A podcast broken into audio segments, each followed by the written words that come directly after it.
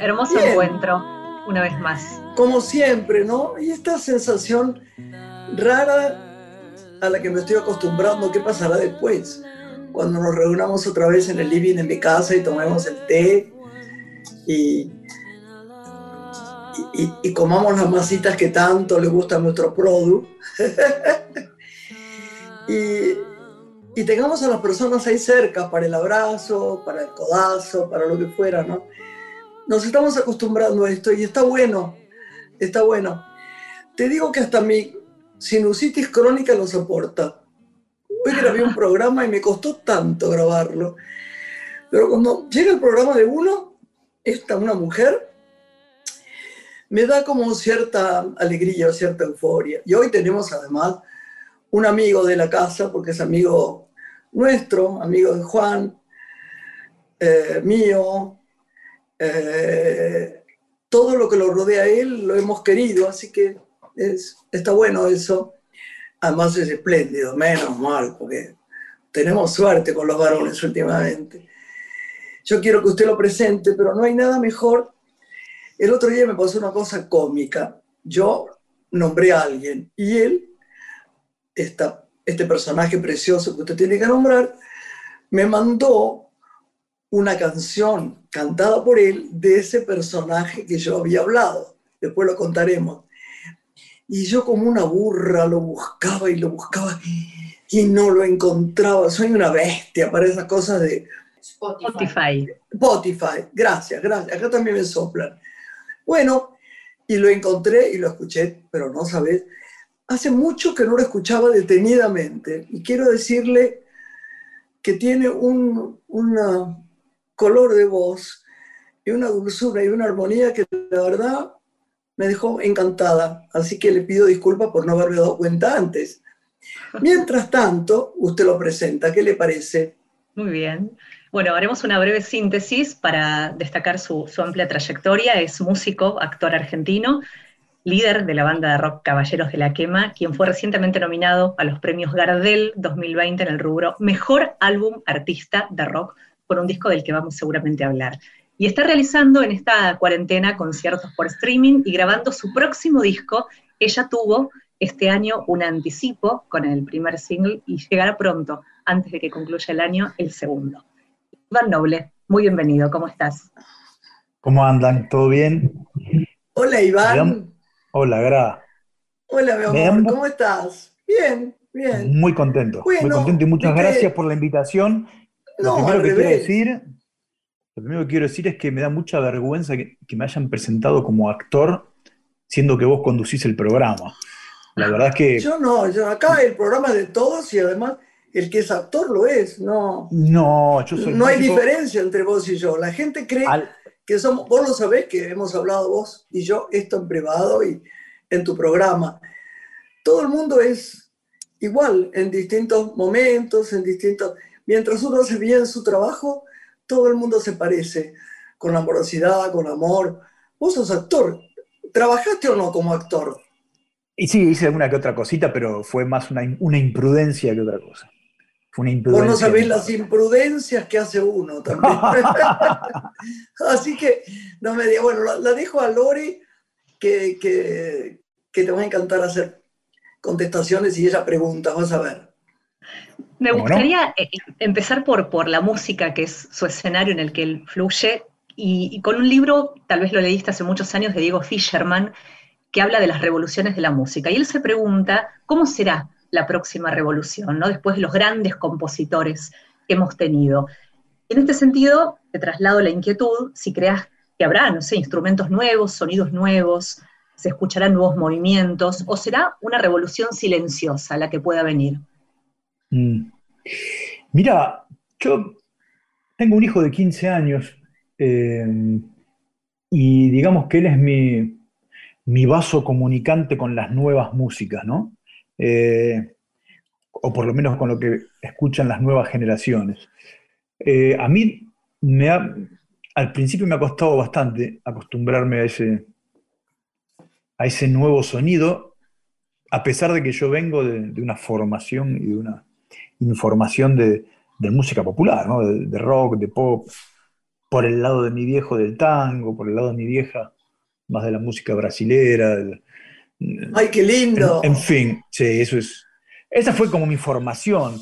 Yo me declaro, casi te diría que me declaro analfabeto respecto a, a lo nuevo.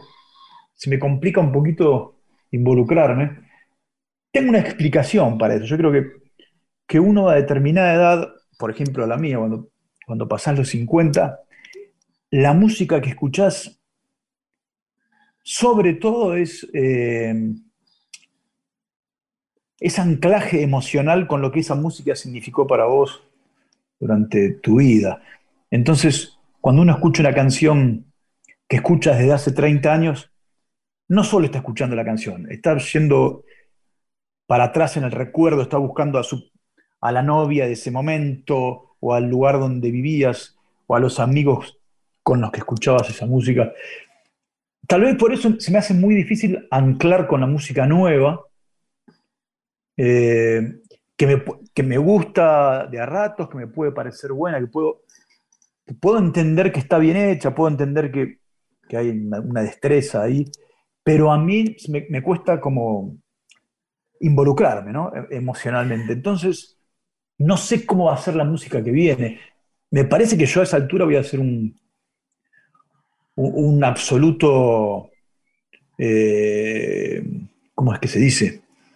Alguien ajeno a eso. Me parece que me voy a seguir refugiando cada perdón, más. Iván, pero entonces yo estoy de acuerdo con vos porque hay una frase mía que yo adoro eh, en mí misma que es eh, solo recuerdo la emoción de las cosas, ¿no?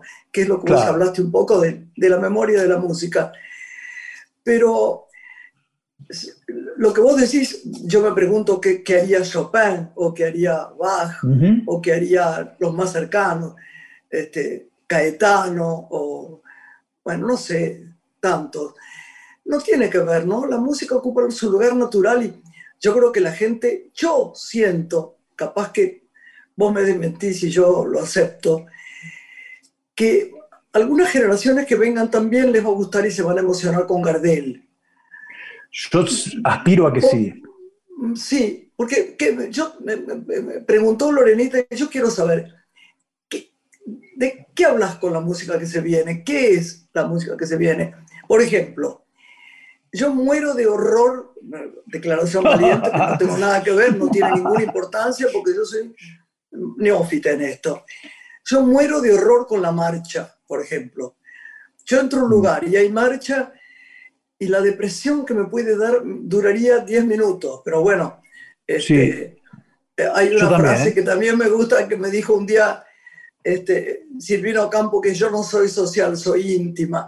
Y a mí me pasa eso, a mí la marcha me puede volver loca. Pero ¿a qué se refieren ustedes para desarmarme? ¿Qué es la música que se viene? No, yo no lo sé, yo no lo sé, pero me parece que a esta altura, hablabas de Gardel recién, yo quiero creer que por más vueltas que dé la música, por más innovación tecnológica que tenga alrededor, por más, por más que se deformen los géneros, eh, o por más que se mixturen, a la larga yo siempre creo que se vuelve a, así como hay, viste, como ese eterno volver al útero, esa sensación. yo creo que se vuelve, siempre, hablando de música popular, ¿no? Yo creo que siempre se vuelve al, género canción. Sí, y el género canción puede ser, puede ser el tango, puede ser el folclore, puede ser la samba, puede ser el rock, puede ser el pop, pero siempre una guitarra o un piano y un tipo cantando, me parece que a eso se vuelve siempre. Eh, siempre, siempre. Me parece, ¿no? Que a lo mejor el futuro es eso, a lo mejor el futuro es un tipo sentado en una vereda con una guitarra, cosa que ahora puede parecer vetusta, ¿no? O que puede parecer anacrónica. A, mi hijo a los, a los 15 años, mm, hoy en día, si yo me ve tocando la guitarra, me parece, por la cara que pone, es como si estuviera viendo a, a Tutankamón. Pero yo creo que a la larga se vuelve a eso, a ah, esa emoción primaria. Ah, ¿Y hay música que compartís con tu hijo hoy? ¿Grupos que de pronto sientan que tienen afinidad Sí, pero sabés que en ese sentido soy más, por ahora soy más hospitalario yo que él con las músicas. Soy más hospitalario yo con su música que él con la mía. Eh, a mí me da curiosidad lo que él escucha, entonces he aprendido a disfrutar alguna de las cosas que él escucha. Eh, viste que los chicos ahora. Y viste que se escucha mucho trap, mucho hip hop, a él le gusta mucho la música afroamericana, el, hip hop. Eh, y los chicos que hacen trap acá, que es un género que de alguna manera tiene que ver con el hip hop. Eh, pero es lo mismo, ¿no? Es parecidísimo, ¿no? Es parecido, es un. Te diría que es una especie de, de, hijo del hip hop, o tal vez este de, primo, de primo cercano, hasta donde puedo entender, porque tampoco soy especialista en el asunto. Pero sobre todo es una música hecha básicamente con máquinas, eh, con mucho efecto en las voces. Eh, hay poco instrumento, hay poca cuerda, hay poca madera, ¿no? Pero de todas maneras hay cosas que hay que también. Y a él todavía no, hemos logrado compartir demasiado de lo que yo escucho. Pero yo creo que de, acá a dos o tres años nos vamos a encontrar en más lugares. Yo creo que sí, porque uno también eh, eh, rememora las cosas de la infancia. Yo me pregunto por qué, por qué a mí me gusta la música clásica o el tango. Porque mi padre escuchaba tango con Gardel mucho, tenía música de Gardel en, en, su casa, cuando yo iba a vivir con él, porque mis padres estaban separados, y escuchaba muchísimo música clásica. Entonces me fue entrando, era como una fuente de, luz para la cabeza de mi corazón. Pero también es la costumbre. Pero yo, qué cosa curiosa, soy, me parece que me va a costar la vida. El otro día, el hijo de una amiga me mandó una cosa que debe ser esto, hip hop o qué sé yo. No, no sabés lo que fue. Yo creí que era un chiste que me hacía el chico. Sí, perdón, es un horror. Pero decía, ya, ya, pues, invito, claro, bueno. Y yo dije, no, no, yo me dije, ay Dios mío, Santito, ¿qué le pasó? Eh, ¿Estará enojado con su madre? ¿Qué, me estará contando? Porque fue de golpe y lo escuché haciendo su, lo vi haciendo sus movimientos en el video y cantando y no entendía qué era. Digo, no sé, le puso los dedos en un enchufe y le pasó esto.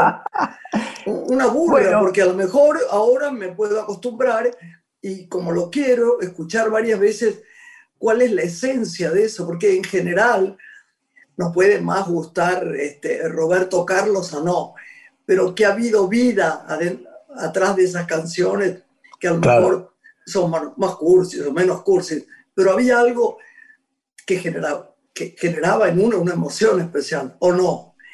Sí, Esta música me parece que lo que carece, y esto debe ser una equivocación de mi parte, es lindas emociones. Lo siento como, pero también es posible que no tenga el recuerdo del pasado, ¿no? A lo mejor una chica que está con un chico que canta este hip hop o como se llame, claro, dentro de 10 años se va a acordar de cuando él le cantaba esto como este amigo de, eh, hijo de mi amiga que me mandó eso y si se lo mandara a una chica, por ahí se enamora, ¿no? ¿Qué sé yo? Claro, también creo que la música tiene que ver con el pulso de una época, ¿no? Y, yo creo que una cosa es esta época para un pibe de 15 años. Eh, es digamos, yo me considero, a esta altura considero que, que mi vida pasa el 80% puertas para adentro, y que no sé muy bien ya mirar al mundo ni, a la época en sí. O sea, me, siento, no me siento un nativo de esta época, a pesar de vivir en ella, ¿no? Pero eh, entonces me parece que está bien que las nuevas generaciones eh, vayan a buscar ese pulso, lo expresen como puedan, y tal vez para ellos la emoción hoy es eso, ¿no? Eh, tal vez es eso. Tal vez se emocionan de otra manera, se emocionan con otras partes del cuerpo. Iván, es verdad que vos sos muy, hoy, hoy me decía alguien, una amiga mía, Iván es muy tímido y muy poco, eh, eh, yo reconozco en eso, me da mucha alegría, porque yo reconozco una parte mía que no parece solitaria, pero en lo que se ve, porque donde vamos hay una foto que sale 744 veces que fuiste ese lado. Entonces, no pareces alguien que vive para adentro, pero es así. A mí más de cuatro en una comida de cinco es una multitud, por ejemplo. Sí, sí. Pero vos sos, muy... No, sos, no poco sociable, sos también metido para adentro, ¿no? Sos muy, como muy tranquilo en eso, ¿no? Socialmente.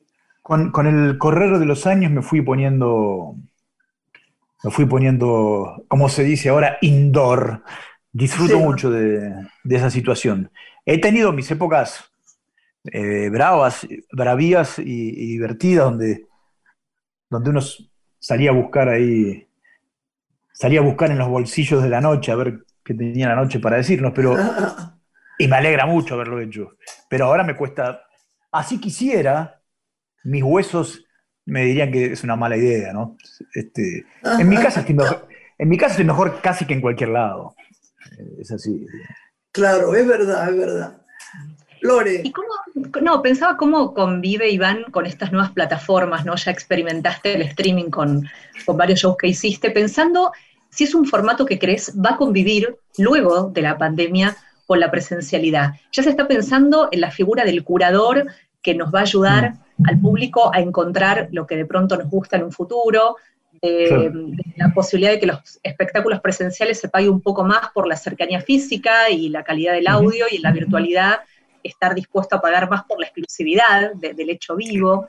¿Qué crees que vendrá en ese sentido y cómo te, sentís vos, no? En ese es una, yo creo, mira, yo creo que es la pregunta para hacerse en este momento. Creo que eh, la virtualidad es probable que haya llegado para quedarse más de lo que imaginamos, pero no, según mi experiencia, yo hice, por ahora hice tres shows por streaming, y lo que sí estoy seguro es que no hay ninguna chance de que reemplace la emoción del show en vivo, ninguna. Seguro, seguro. Por lo menos para un músico, no lo sé para un actor que tal vez está acostumbrado a, a laburar, por ejemplo, en cine, con una virtualidad, de hecho, ¿no? Pero para un músico, un concierto en vivo eh, no hay chance de que sea reemplazado por esto. Pero tal vez se suma, como decías vos, ¿no? Tal vez uno presenta un disco en la calle Corrientes, en el Gran Rex, y en Tucumán hay alguien que quiere ver esa presentación de disco y decide sumarse de una manera virtual. Eh, ahora, hay cosas que para mí son eh, ¿cómo decirlo? Son casi un engendro. Viste, a mí me gusta mucho ver deporte, sobre todo fútbol y tenis.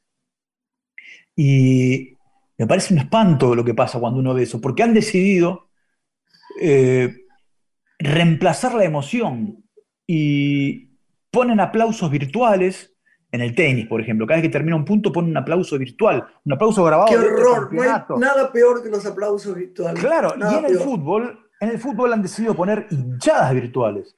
Entonces vos escuchás una banda de sonido atrás que ocurrió, anda a saber cuándo. Y la cancha eh, vacía. La cancha vacía. Es como si yo hiciera un streaming desde mi casa y cuando terminara la canción pusiera aplausos, pusiera como una clac, ¿no? Aplaudiendo. Eh, eso me parece una porquería perdón que te interrumpa, Iván, el otro día hablando largamente con Fito Páez, me contó de su experiencia en su casa cuando grabó este, no sé qué hizo, un streaming o algo que estaba comprado para...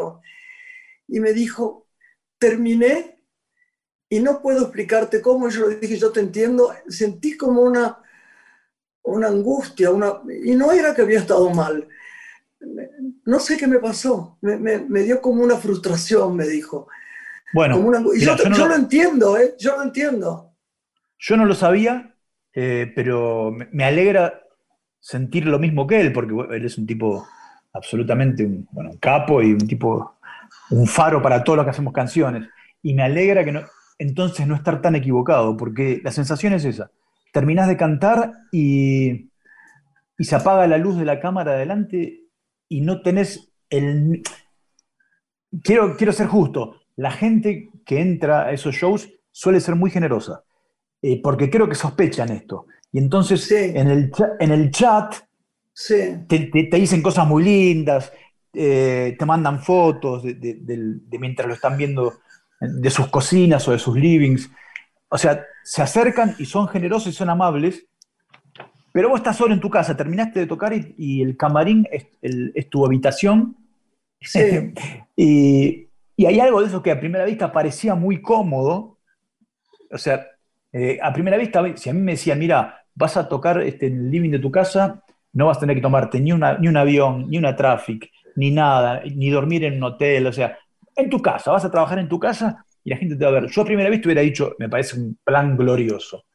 Pero después de hacerlo, sí, pero no, entiendo, que en este momento es lo único que se puede hacer y hay que sacarle jugo y hay que hacerlo con mucho respeto y forma parte, hoy forma parte del oficio, pero no creo que reemplace, creo que cuando, jamás.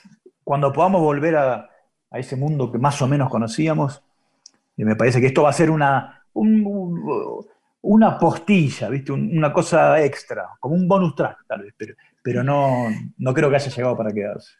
Chicos, tenemos que hacer una breve pausa. Lore. Y nos vamos a ir con música, presentando uno de los temas de su próximo disco. ¿Quién no es una bomba de tiempo?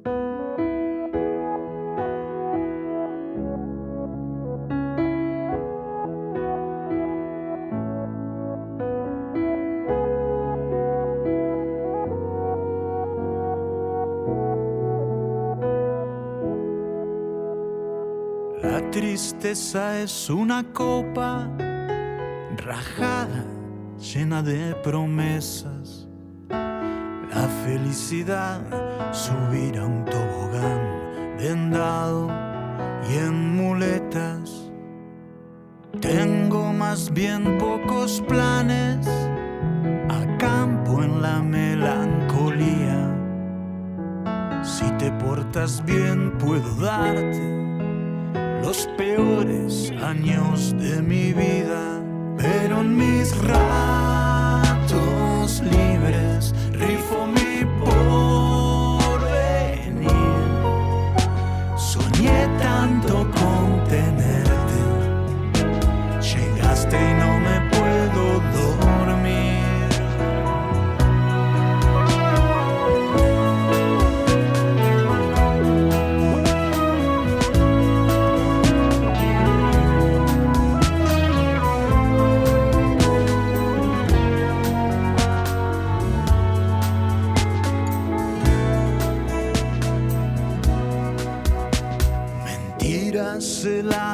que matan, tibias verdades y enchastran los besos. Con un sacacorchos clavado en las ganas, ¿quién no es una bomba de tiempo? Trepamos a bueyes perdidos, curtidos de lastimaduras.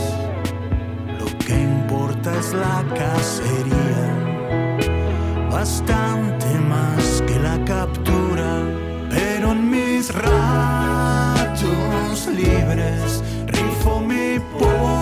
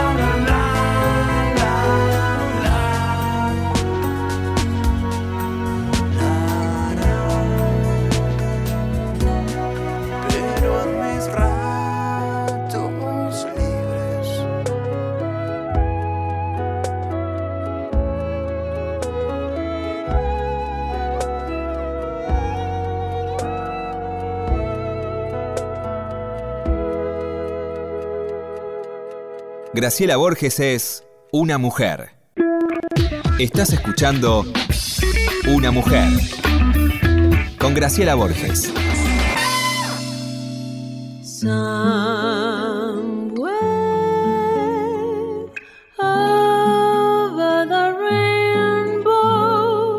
Acá estamos, Lore.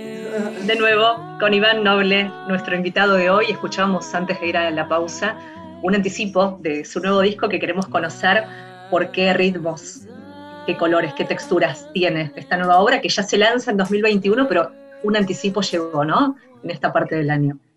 Sí, fue el, primer, fue el primer single.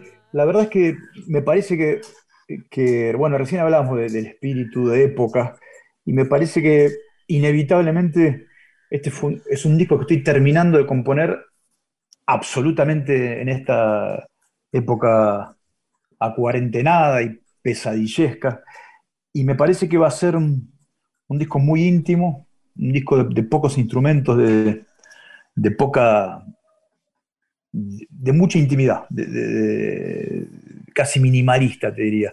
Va a haber mucho piano y, y voz, y tal vez alguna que otra cosita, alguna cuerda más o menos como lo que sonó recién, pero no, no va a ser un disco grandilocuente, tiene que ver con, me parece que de alguna manera el humor eh, social cruza, ¿viste? Eh, lo que uno es verdad, y, es verdad. Ah. Y esto es, ¿verdad? es un disco de un tipo agazapado en su casa haciendo canciones eh, sin demasiado que festejar, un poco eso. O sea que no voy a estar en el video que vamos a hacer como el que iba a ¿Por hacer. Qué no? Vamos a hacer un video, ¿saben? ¿Y cómo que no? Contame, contame qué iba a hacer yo. Yo estaba contentísima, no, sé por qué no fue, no, me acuerdo. No, para Eran los Caballeros de la Quema. Era, la canción era ah. Avanti Morocha, ¿no? Ah. Eran un colectivo. Eso fue. ¿No, eh, no era para Avanti Morocha, claro, es, un, es una canción que se llamaba, se llama Rómulo y Remo, y que tuvo. ¿Vos sabés, que, ¿vos sabés quién era el chofer de ese colectivo? Eh, ¿Quién terminó siendo en el video el, chofer del colectivo? El Cacho, Cacho Castaña. Él fue el chofer. ¡Ay, el Cacho! Eh, pero eso fue hace 20, claro, hace 20 años. Y ahora sí tenemos la revancha, así que vos me prometiste que por ahí hacemos algo. Pero por favor, adoro, no sabes lo que me gusta. Me encanta hacer esto, me encanta, me parece que es fantástico. Se los pedí, Juan, nuestro, Juan, mi, hijo, tiene unos amigos que son, bueno, varias eh, eh, este, personas que hacen música, son los babasónicos, ¿no? Claro. Entonces, eh, bueno, él le No, le iba a pedir a tu mamá, le iba a pedir a tu mamá que hiciera, no, pero viste cómo es la vieja, va a decir que... Dije, pero ¿por qué tomar palabras para mí? Si a mí me encanta. Había una canción muy romántica que ellos tenían, pero el primero que yo quería hacerlo era con vos, ¿te acordás? Así que la próxima lo tenemos que hacer. Y te juro que sí, ojalá se pueda volver a, un video. a filmar pronto. ¿Y vas a presentar, Iván, disco físico o ya estas nuevas plataformas te invitan a no lanzar el disco físico, que lo queremos? Digo, es como una obra en sí misma el disco, ¿no? Esto de muchos músicos pensar que uno debe escuchar el disco de principio a fin porque ahí se entiende el espíritu de esa obra.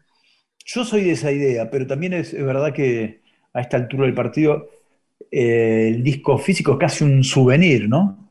Eh, muy, es más, hay muy pocos lugares donde escuchar el disco físico. Claro, Viste que hasta los autos vienen sin, sin CD hoy día. Si uno se compra un auto más o menos nuevo. Vienen sin CD. Vienen sin CD. Entonces. Sí. Eh, pero bueno, no lo sé. Eso es siempre una decisión más de la discográfica. A mí me, me encantaría, es más, me gustaría tener vinilos, que también es una cosa más de coleccionistas por ahí, ¿no? Pero, Pero volvió el vinilo, está de moda. Los adolescentes coleccionan vinilos hasta para decorar. Sí. Está de moda. Son ¿eh? caros, ¿viste? Es, como, es como algo de nicho, pero tal vez se vuelva a popularizar, ¿no? Andás a ver. Sí. Decime una cosa, a mí me encantaría que nos hables un poco. ¿Tu hijo lee, por ejemplo? No, ni, los imanes del delivery lee. ¿Y qué vas a hacer con eso? Sí. Va a llegar un momento que va a tener ganas de leer, porque. Yo quisiera creer que sí. Yo, quisiera creer que sí. Mira, eh, lee para el colegio, ¿no? En el colegio eh, le dan cosas para leer que para mí son interesantes. Eh, le han dado de, leer cosas de Roberto Arlt, o ofertas porteñas. Y yo trato de entusiasmarlo, y, además él tiene una mamá y un papá muy lectores los dos. Claro, seguro. Y yo, yo pensaba que, el hecho de, el solo hecho de que, de que, de tener disponibles bibliotecas, eh, libros, muchos libros todo el tiempo dando vueltas, de alguna manera por lo menos le iban a provocar cierta curiosidad. Por ahora no pasó. Yo hace unos meses eh, decidí comprarle un libro. Aparte, cuando era chiquito, le leíamos para que se vaya a dormir. Eh, él nos viste cuando era un bebé y los cuentitos, todavía tengo los libros de cuentos de cuando, que le leí antes de que se duerma. Claro. Eh, y hace poquito fui y dije, a ver, ¿qué libro le puede gustar? ¿Cómo lo puedo entusiasmar? Entonces fui y hay una librería muy linda de Palermo y dije, a ver, ¿por dónde le entro? Porque es una edad a los 15 que para algunos libros ya está grande y para otros tal vez es atosigarlo si no le gusta la lectura. Difícil elegir un libro para esa edad. Sí, ¿eh? y le, elegí un libro de Stephen King. Eh, ah, divertido. Que incluso de una, de una película que él había visto y le había gustado, Cementerio de Animales.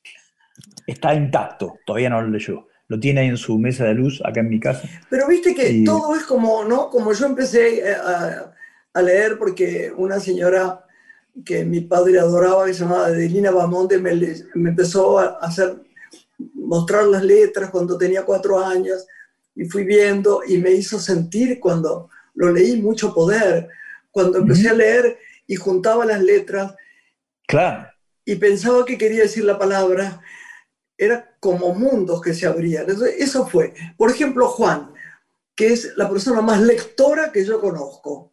Tiene tiempo además para leer, pero bueno, lee y lee y lee toda clase de libros. Empezó, porque yo me acuerdo que en el colegio este, dieron, daban un premio al que leía más. No sé si era no ir al deporte, suponete algo así genial que se les ocurrió raro, pero se les ocurrió.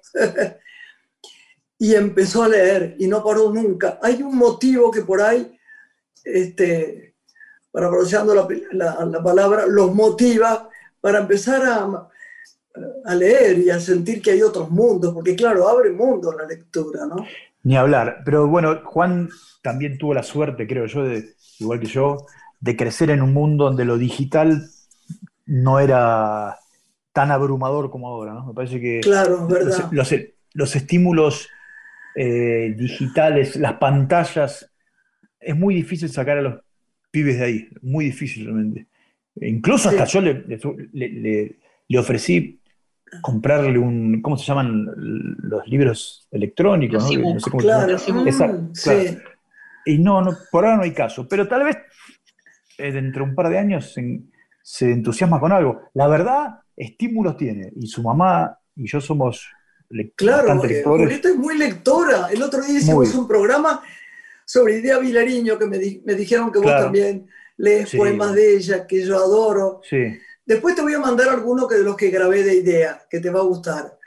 Dale, me encantaría. Nada, e, e, es una ilusión, ella lo, hace, lo hizo muy bien y ella se preocupó porque adoraba Idea, es una gran lectora, Julieta. Sí, sí, por eso te digo, que aparte... Nos cuesta mucho hacer con los chicos esto. Sí. La, hijita de Lore sí, ¿no? Lara lee mucho, ¿no? Sí, lo que pasa es que siento también que lee en otros formatos a sus 13 años hoy. Y me cuesta un montón aceptarlo, porque los libros antes eran todo en su vida y ahora ocupan tal vez un 30% de su tiempo. Mm. Y hay que aceptarlo. La Feria del Libro, creo que la edición de hace dos años atrás, hizo una estadística eh, preguntando a muchos chicos qué leían. Y muchos empezaron adolescentes a leer y entraron por la historieta. Otros más chicos por Harry Potter, que fue bastante criticada. Sí, señor. La feria del libro decía, lo importante es entrar a la lectura, al universo. Después uno ve cómo los va conduciendo, ¿no? En algún momento uno algo engancha para leer. Bueno, hay que dejarlo. Absolutamente. o si no te enamorás de los personajes, ¿no? Como, como Huckleberry Finn o Tom Sawyer. Esas cosas de enamoramiento que tenés por personajes de los que vos te sentís parte o que al revés los descubrís, pero no es fácil, no. lo, que sí he logrado, lo que sí he logrado con, Benito es eh, entusiasmarlo en, el cine. Vos sabés que... Bien, bien.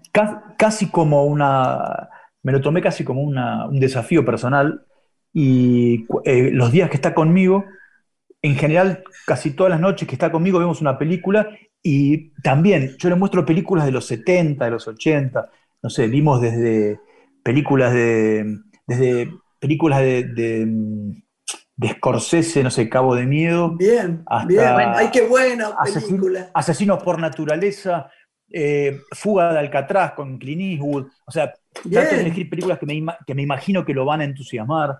Eh, le hice ver la ópera prima de Spike Lee, eh, Haz lo correcto, que le gustó mucho. Claro, genio Spike Lee. Y, y, ahí sí, estamos, estamos acercándonos bastante. Eh, Hacen cine debate. Sí, no debate porque viste que los adolescentes en general pueden llegar a decir, por lo menos mi hijo eh, es muy monosilábico, digamos, pero... Sí, claro, sí, ¿te gustó? Sí, mucho, chao. Sí, entonces digo, al otro día, espero, vemos la película de la noche, qué sé yo, ¿no? Y al otro día en el almuerzo por ahí le digo, bueno, dijo, ¿cuántos puntos?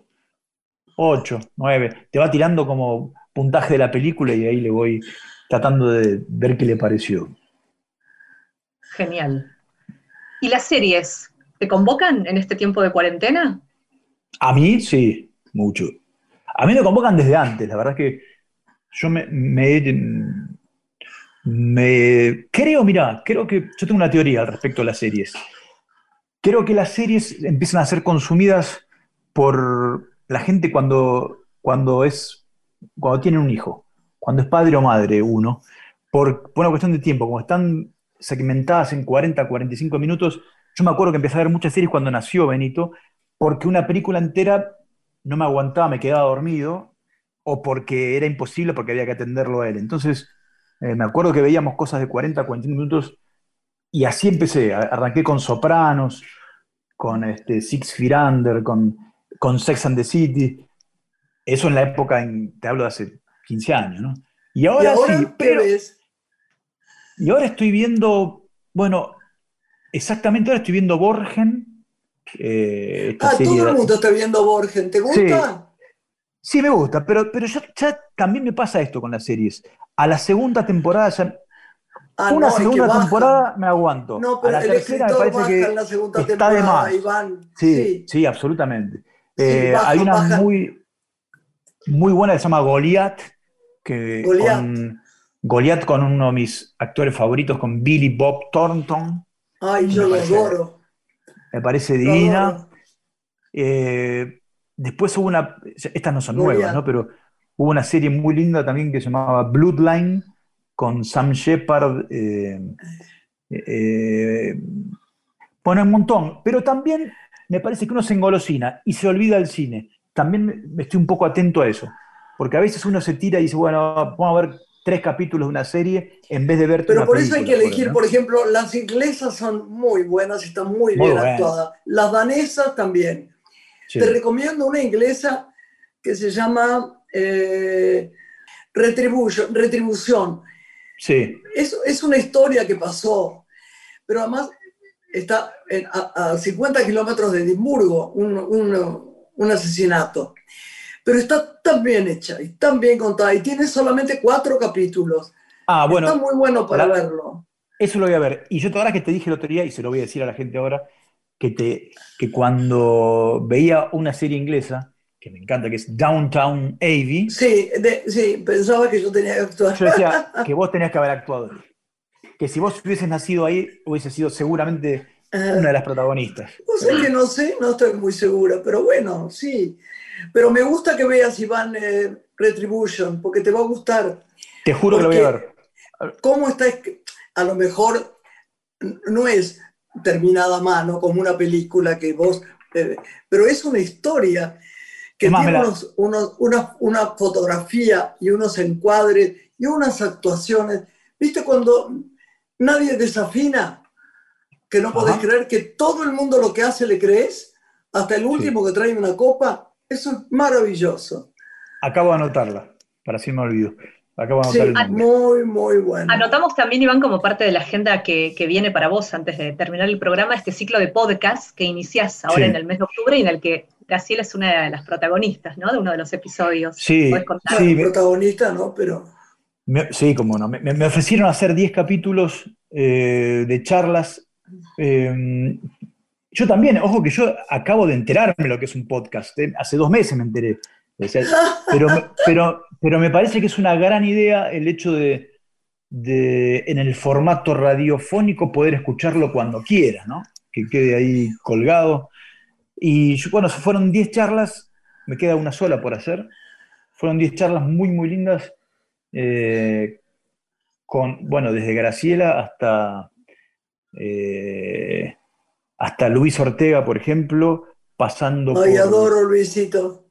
Bueno, divino, ¿no? Lo pasando por. Tanto, tanto, no sabes lo que lo extraño. Yo hace bastante que no lo, lo extraño verlo, pero, pero hablé con él para esto. Eh, hice charlas con tuve un par de charlas con escritores, con Fabián Casas, que es una persona que adoro, con Claudia Piñeiro. Eh, eh, bueno, se me están yendo ahora los demás, pero con Sebastián Wanreich hice una ayer que fue muy linda también. vamos a hacer una con Tolcachir, con Claudio Tolcachir. Ay, yo lo adoro. Lo tuvimos hace poco aquí, en el programa. ¿Ah, sí? Sí, sí, acabamos de estar con él. Y la idea es tener charlas, tener charlas con gente de distintos ámbitos de la cultura, pero sacando del. Un poco como esta charla que estamos teniendo ahora, sacarlos de la gacetilla y de lo que hay que contar y del. Y Fue buenísimo. Las preguntas tuyas fueron muy buenas. Me gustó mucho porque hay una cosa que pasa que cuando pasa es un milagro. No te das cuenta que pasa el tiempo. Nos hubiéramos quedado una hora más charlando y es difícil, ¿eh? porque como una vez le dijeron a Borges, dice, usted no contesta siempre lo mismo, señor Borges. Dijo, no será al revés, no será que usted siempre pregunta las mismas cosas.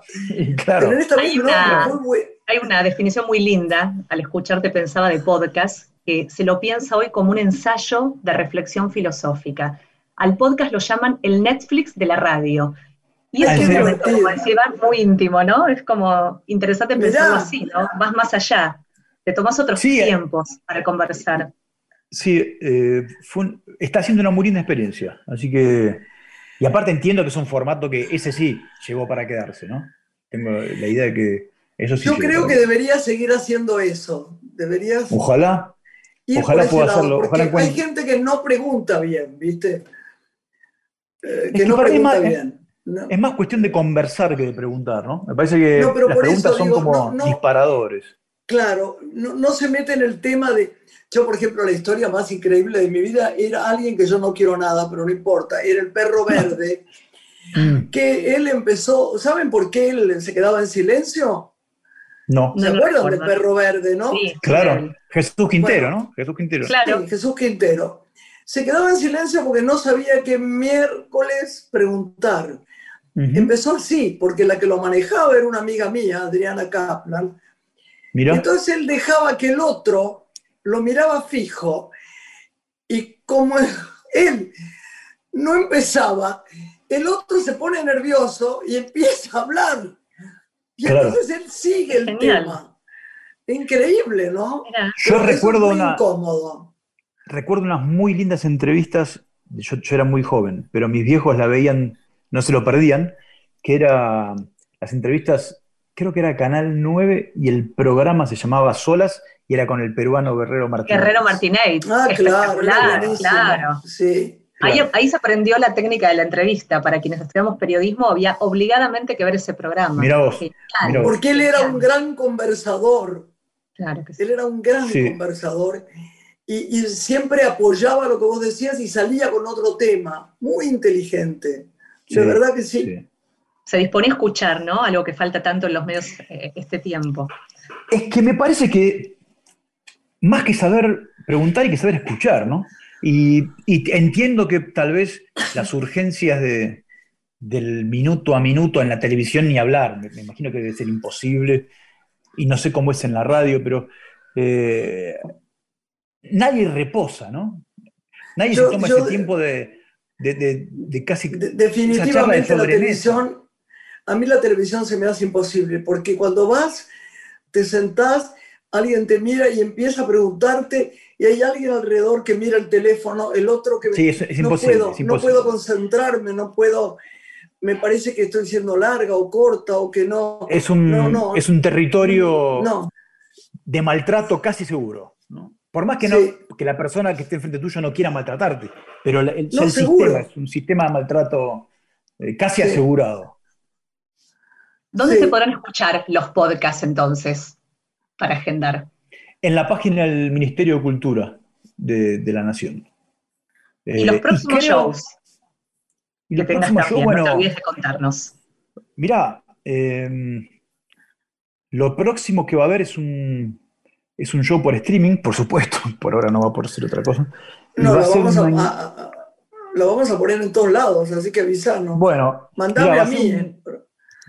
a vos te mandar la invitación para que lo veas, porque aparte, a las dos, porque va a ser un, nos volvemos a encontrar con los Caballeros de la Quema, Ay, qué estamos bueno. haciendo- estamos haciendo encuentros muy puntuales, en estos últimos dos años nos hemos encontrado tres o cuatro veces, Eh, y esta vez va a ser un show que para mí va a estar buenísimo, va a ser muy especial, porque va a ser una- un show acústico en el Tortoni, en el Café Tortoni, sin gente, No. por supuesto sin gente, pero vamos a usar el Tortoni como ámbito mágico para tratar de hacer ahí versiones acústicas de nuestras canciones. Qué bueno. Eso va a ¿Tiene ser la primera semana, sí, va a ser la primera semana de noviembre. Después, después les confirmo bien la- el día, pero va a ser la primera semana de noviembre. Claro, Lo así ponemos en todos lados. Está, Sí, perfecto. claro. Sí, y es- el lugar es una cosa increíble. Fuimos el otro día a visitarlo, a- para verlo, para ver dónde poder ubicar las cámaras y eso. Y es, es impresionante. Entrás y ya es. Parece que estuvieran los fantasmas de Gardel y de, y de García Lorca dando vuelta, ¿no? Porque están las mesas que usaban ellos. Esa bueno. avenida de Mayo, qué linda es. Qué lindo. Y qué, qué Qué difícil linda está todo. Qué difícil está todo ver en esta época ver eso, ¿no? Ver el- es casi pesadillesco todo. Sí, La ciudad vacía. La ciudad la vacía. ciudad la vacía, ciudad- tantos lugares que ya no van a volver a abrir, ¿viste? Sí, sí. eh, Tantos bares que ya no van a volver a abrirse. Ay, Sí, qué pena más sí. grande. Sí, Increíble. sí. Pero qué bueno que esos espacios sean el escenario, ¿no? Para un concierto. Por ejemplo, el Tortoni, como lo podría haber sido en su momento la Ideal, el Molino, ¿no? Bares tradicionales de- que son patrimonio histórico de nuestra ciudad. Sí, aparte, eh, para mí este tipo de shows, de alguna manera, tienen que tener un cuento alrededor, ¿no? Para que no sea solamente tipos tocando, mirando una cámara. Y nos pareció que el Tortoni podía ser un gran cuento en, en ese Y sentido. todo cuento tiene que ser un cuentito, porteño, ¿no? Sí. Claro, qué bueno. Si no, no tiene. Es como si alguien toca una música y después otra y otra y otra sin nexo, ¿no? No, es un horror. Hay un cuento siempre, ¿no? Como Sí, que en cada que- frase es una historia, ¿no? Cuando uno canta. Sí, me parece Sí. que, que es una época para contar muchos cuentos, porque, porque eh, hay una frase, una frase de Nietzsche, creo que era, tenemos el, el- el arte para no morir de, de realidad, y me parece que esta realidad, si, si no la, si, si no nos sentamos a leer cuentos o a escuchar o a mirar cuentos, estamos liquidados, ¿no? Porque Estamos lo que pasa liquidados. afuera es tremendo. Y bueno, porque la imaginación es la única cosa que nos potencia, ¿no?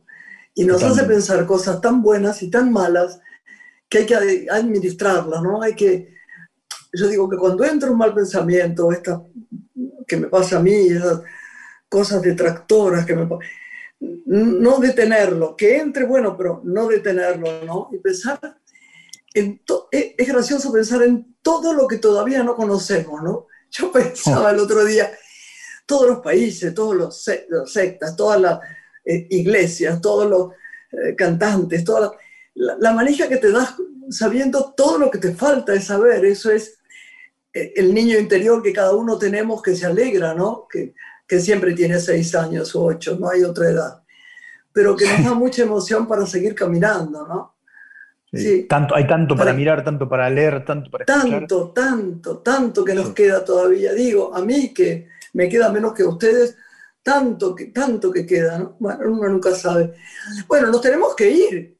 Nos vamos Qué con un programa. anticipo, por lo menos que nos puedas contar del tema que se viene antes de fin de año de tu disco. El segundo single, ¿lo vas a Y lanzar? mira, no sé cuál va a ser, porque hay tres candidatos para que sean un segundo single. La verdad es que no, no sé cuál va a ser. Lo que sí prometo es que cuando esté, eh, se los voy a acercar para que lo... Esto va a ser en diciembre, seguramente. Seguramente va a ser en diciembre.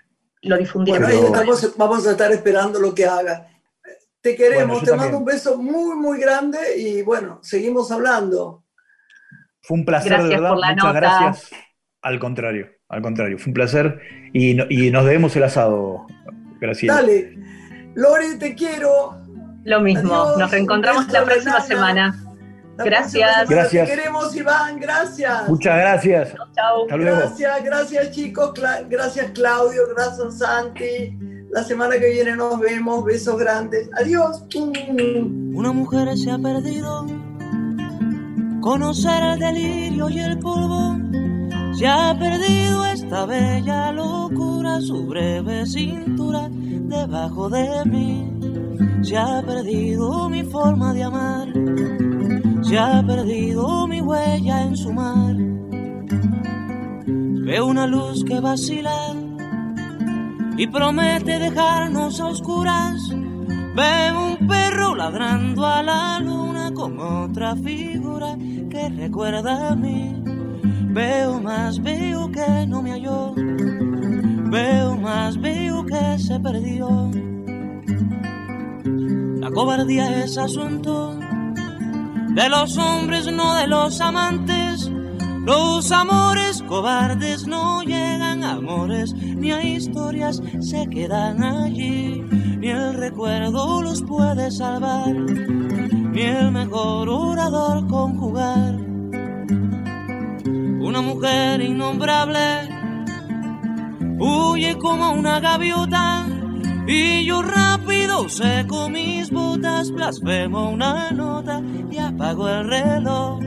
Que me tenga cuidado el amor, que le puedo cantar su canción. Una mujer con sombrero como un cuadro del viejo Chagall, corrompiéndose al centro del miedo y yo, que no soy bueno, me puse a llorar. Pero entonces lloraba por mí y ahora lloro por verla morir.